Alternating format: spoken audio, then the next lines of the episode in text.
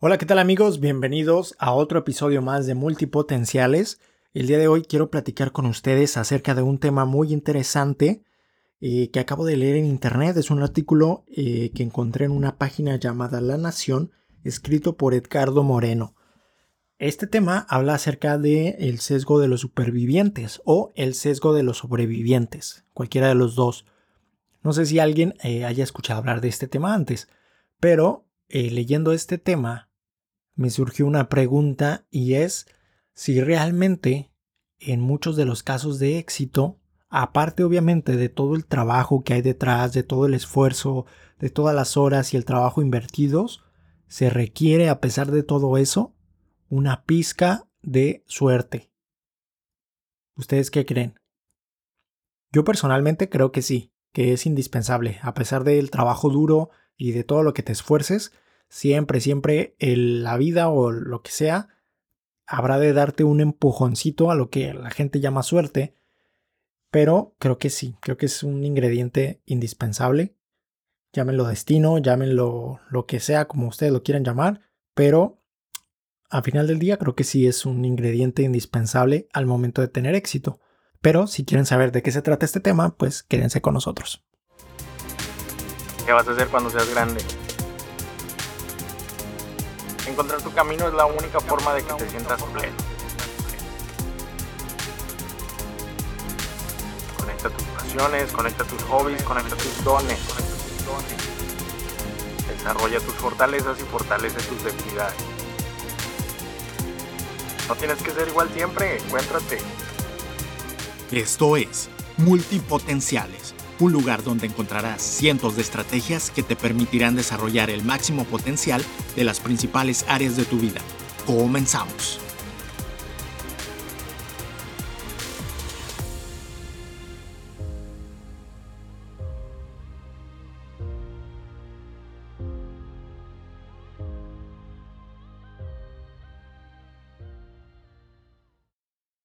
Durante la Segunda Guerra Mundial, los militares aliados deseaban que los aviones fueran más resistentes a los ataques de los enemigos.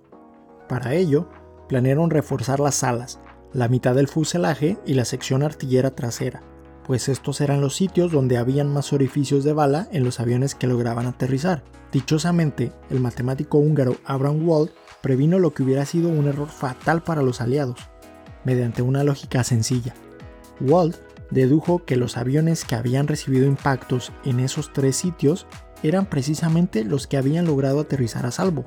Por tanto, los aviones derribados y que nunca volvieron eran los que habían sufrido daños en otros lugares del fuselaje. En consecuencia, fueron esos otros lugares y no los sugeridos por los militares los que fueron reforzados, salvando así muchas vidas.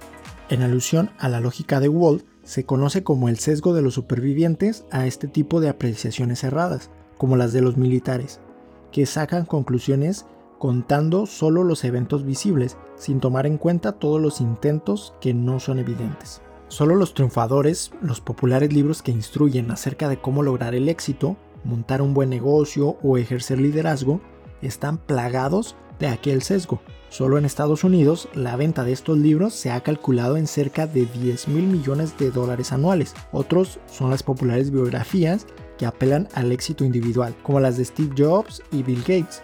Por la forma en que están escritos, los lectores pueden llegar a la conclusión que, para ser el próximo genio de la computación, hay que abandonar la universidad, consumir drogas psicodélicas y empezar un negocio con los amigos en el garage de sus padres. La mayoría de la gente no se percata de que las narraciones sobre la conquista del sueño americano o de Silicon Valley se han escrito usando solamente ejemplos exitosos, sin tomar en cuenta la gran cantidad de desilusiones y vidas perdidas en el intento. Aquellos que han logrado triunfar en esta empresa tienen además de todo mucha suerte. En caso de duda, pregúnteles a los que han fracasado. Las supersticiones y las pseudociencias como la homeopatía, la quiromancia, la astrología y otros ensalmos son propensas a este sesgo, ya que solo cuentan los aciertos, sin considerar las veces que fallan en sus adivinaciones.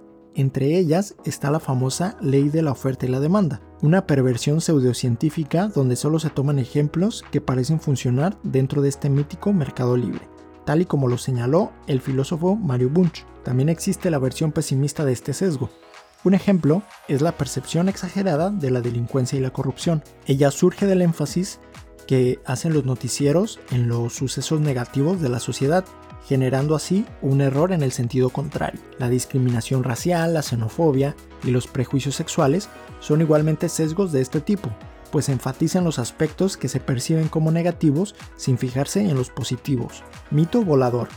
Las visiones sobre los avances tecnológicos son muy susceptibles al sesgo de los supervivientes. Un ejemplo es el autovolador, un sueño que ha permeado las aventuras de ciencia ficción por más de un siglo y ha producido cerca de 100 patentes. Los éxitos logrados por los autos de combustión interna y la aeronáutica, así como el anhelo de evitar las congestiones de carros, han llevado a suponer que el auto volador familiar pronto será un habitante normal de las cocheras y que solucionará los problemas del tránsito. A pesar de que varios de tales autos han logrado volar, incluido un Ford Pinto con alas que se estrelló causando la muerte de sus tripulantes, la verdad es que han fracasado todos los intentos por hacer una realidad cotidiana y práctica del autovolador. Eso ocurre en parte por el énfasis que se hace en las ventajas obvias que tiene un autovolador, sin tomar en cuenta los formidables problemas que afronta su desarrollo comercial. Entre tales dificultades técnicas están la generación de potentes motores necesarios para que un vehículo compacto y liviano pueda despegar verticalmente en un espacio limitado y manteniendo la estabilidad suficiente para ser seguro. Además, los requerimientos para volar son estrictos y demandantes. La elevada tasa de accidentes de drones, incluso cerca de la Casa Blanca, es una advertencia de lo que podría pasar. No es lo mismo quedarse varado sobre un puente que sobre un río. Otras restricciones son el precio y la economía del autovolador. Debido a las exigencias de la propulsión y la seguridad, el costo es de cientos de miles de dólares. Además, su eficiencia es mucho menor que los autos normales y otras aeronaves lo que eleva enormemente el consumo de combustible. Existen otros ejemplos similares, tales como el anhelado auto que usa el agua o productos derivados de ella como fuente de energía, sin percatarse de que la segunda ley de la termodinámica es inexorable y contundente. Es decir, no todo lo que es técnicamente posible es práctico. Las razones por las que los alumnos son vulnerables al sesgo de los supervivientes no son del todo conocidas. Se sabe que el cerebro recuerda mejor aquellos eventos que impactan directamente las emociones, como las señales de peligro, tristeza o placer. Durante estos eventos, la amígdala cerebral, dos regiones del tamaño de una almendra, situados profunda y medialmente dentro de los lóbulos temporales del cerebro, incrementan su actividad favoreciendo la retención de esta información. Debido a la plasticidad sináptica de sus neuronas, esa región se comunica con el hipocampo y otras regiones del cerebro encargadas de consolidar las memorias. Así, la amígdala procesa las memorias emocionales para que éstas se guarden por largo plazo. Se ha demostrado que las personas con daño bilateral en ambas regiones de la amígdala tienen deficiencias para consolidar memorias emocionales. En comparación con las personas normales, estos pacientes no ponderan particularmente eventos traumáticos o emotivos y olvidan fácilmente. Lo anterior sugiere que esta región participa en afirmar el sesgo de los supervivientes. Desde el punto de vista evolutivo, el registro memorístico de cientos eh, de eventos traumáticos o placenteros sobre otros menos obvios parecen corresponder a un mecanismo selectivo necesario para la supervivencia. Esto no es exclusivo de los humanos, ya que también se ha observado en los animales. Ciertamente, la paranoia de alguien que huye para sobrevivir lo hace sospechar de todos los desconocidos. Sin duda, esto es un sesgo. Sin embargo, ser paranoico no es sinónimo de que no lo persigan, por lo que este comportamiento, aunque sesgado, puede ayudar a sobrevivir. Todos los humanos están expuestos a la perniciosa influencia del sesgo de los supervivientes.